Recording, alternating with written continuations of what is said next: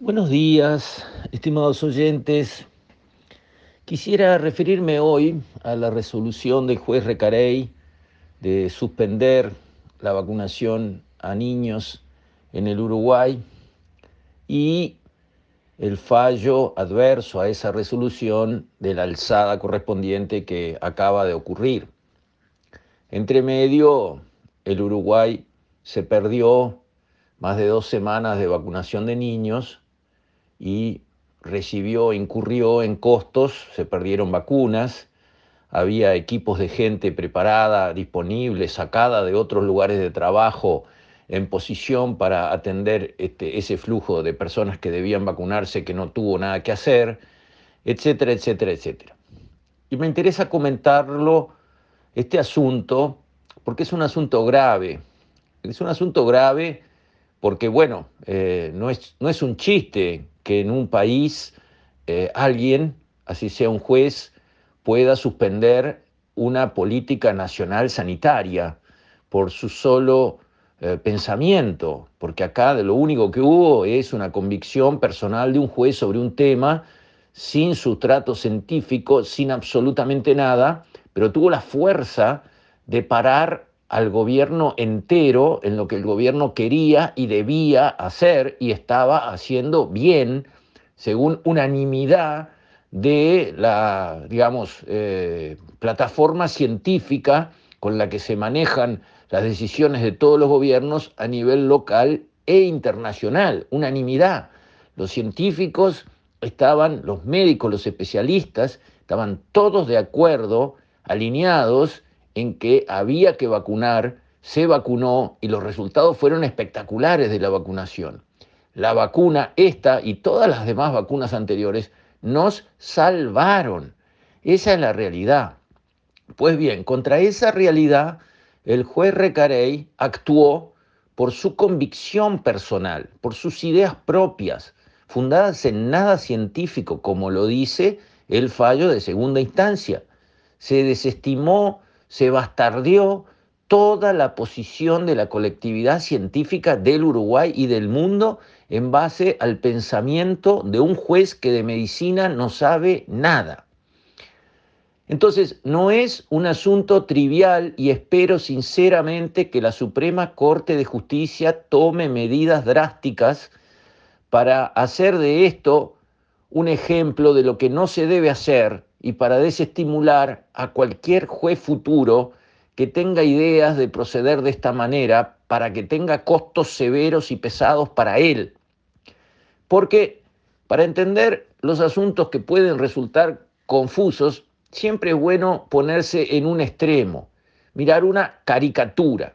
Si entendemos la caricatura, que simplifica, pero ayuda a entender, después los tonos de grises los manejamos mucho mejor. Imaginemos una caricatura.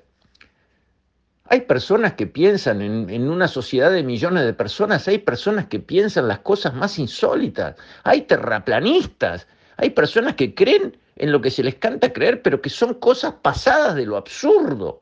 Bien, imaginemos un grupo de personas que piensan que no deben existir las cárceles, que es un instrumento medieval de tortura, de violación sistemática y espantosa de los derechos humanos, cosa que no está tan lejos de la realidad. Lean los informes del comisionado de cárceles y verán, y que por lo tanto no deben este, ir presos eh, a los, los delincuentes.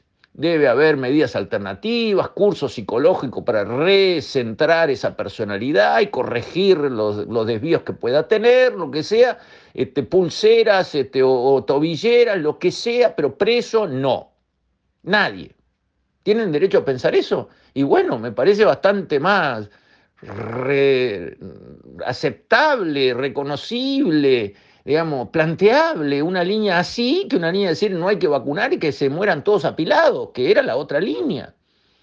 Bien, entonces un abogado que cree en esa línea de que no deben existir cárceles y nadie debe ir preso, tiene un hermano preso, o sea, tiene una representación que este abogado que le presentó la demanda a Recarey no tenía, pues decía, yo tengo chicos en la familia, tengo, no, presentó representación de nadie.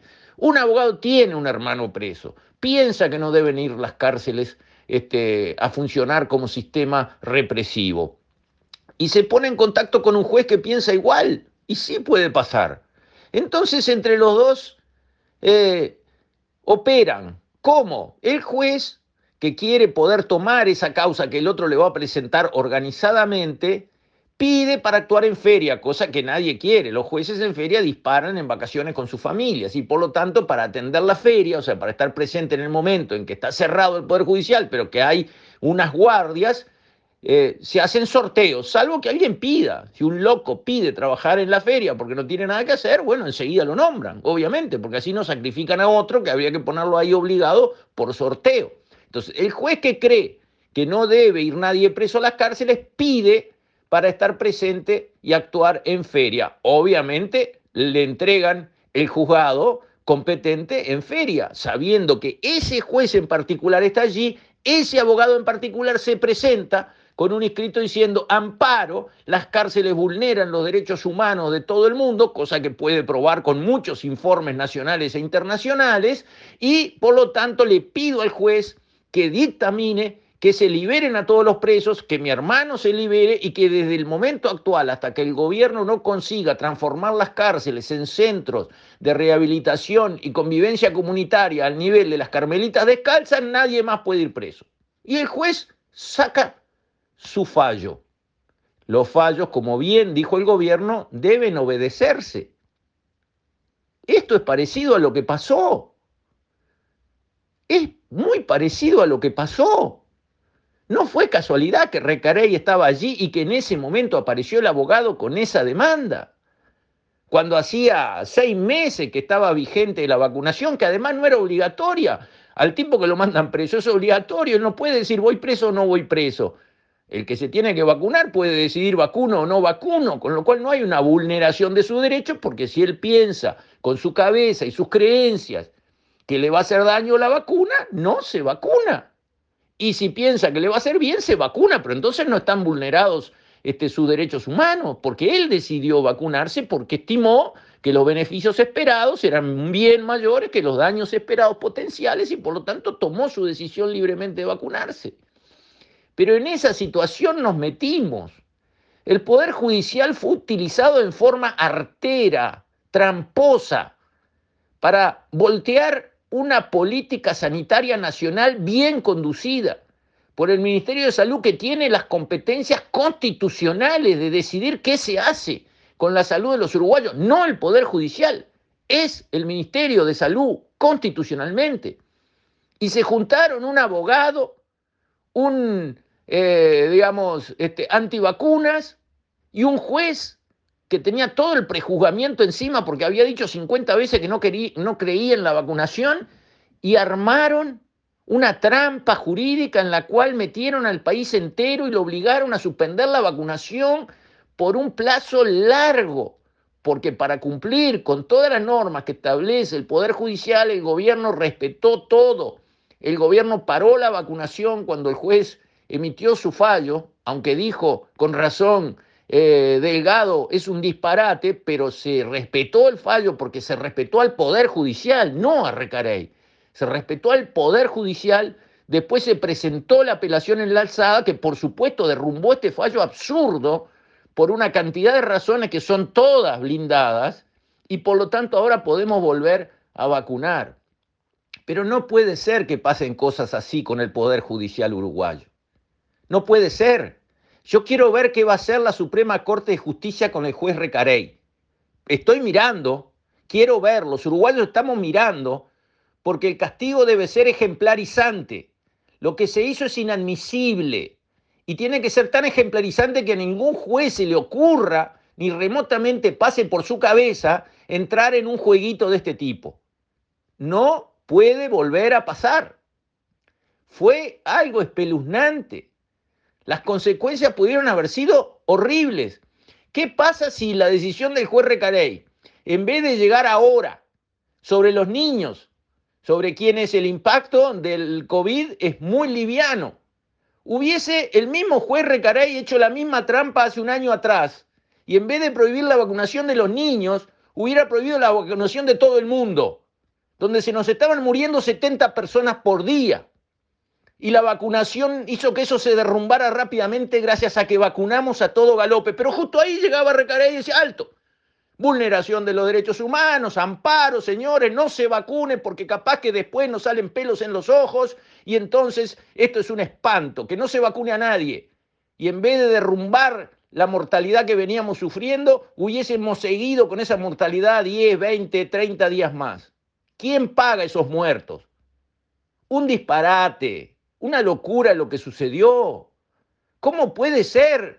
Y yo no he escuchado al presidente de la Suprema Corte de Justicia hacerse cargo de su juez, porque este juez es del Poder Judicial.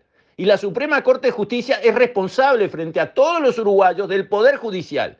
Yo quiero escuchar al presidente de la Suprema Corte de Justicia dar la cara y decir, esto ha sido un disparate inadmisible que sucedió adentro de nuestro Poder Judicial independiente y tomaremos las medidas que tenemos los poderes constitucionales para tomar para que esto así no se repite, que quien cometió este desastre sufra las consecuencias para que sea ejemplo para otros jueces que piensen lo que piensen en sus cabezas, no usen tramposamente del Poder Judicial de todos y no ataquen al gobierno de todos y no limiten las políticas sanitarias que le corresponden al Ministerio de Salud por sus creencias que de científicas no tienen absolutamente nada.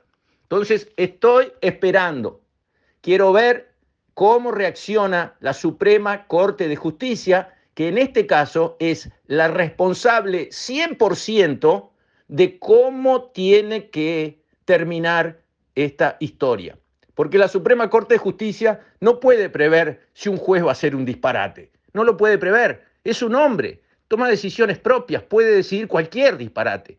Pero sí es responsable de lo que pase después del disparate. Con esto, estimados oyentes, me despido. Hasta mañana, si Dios quiere.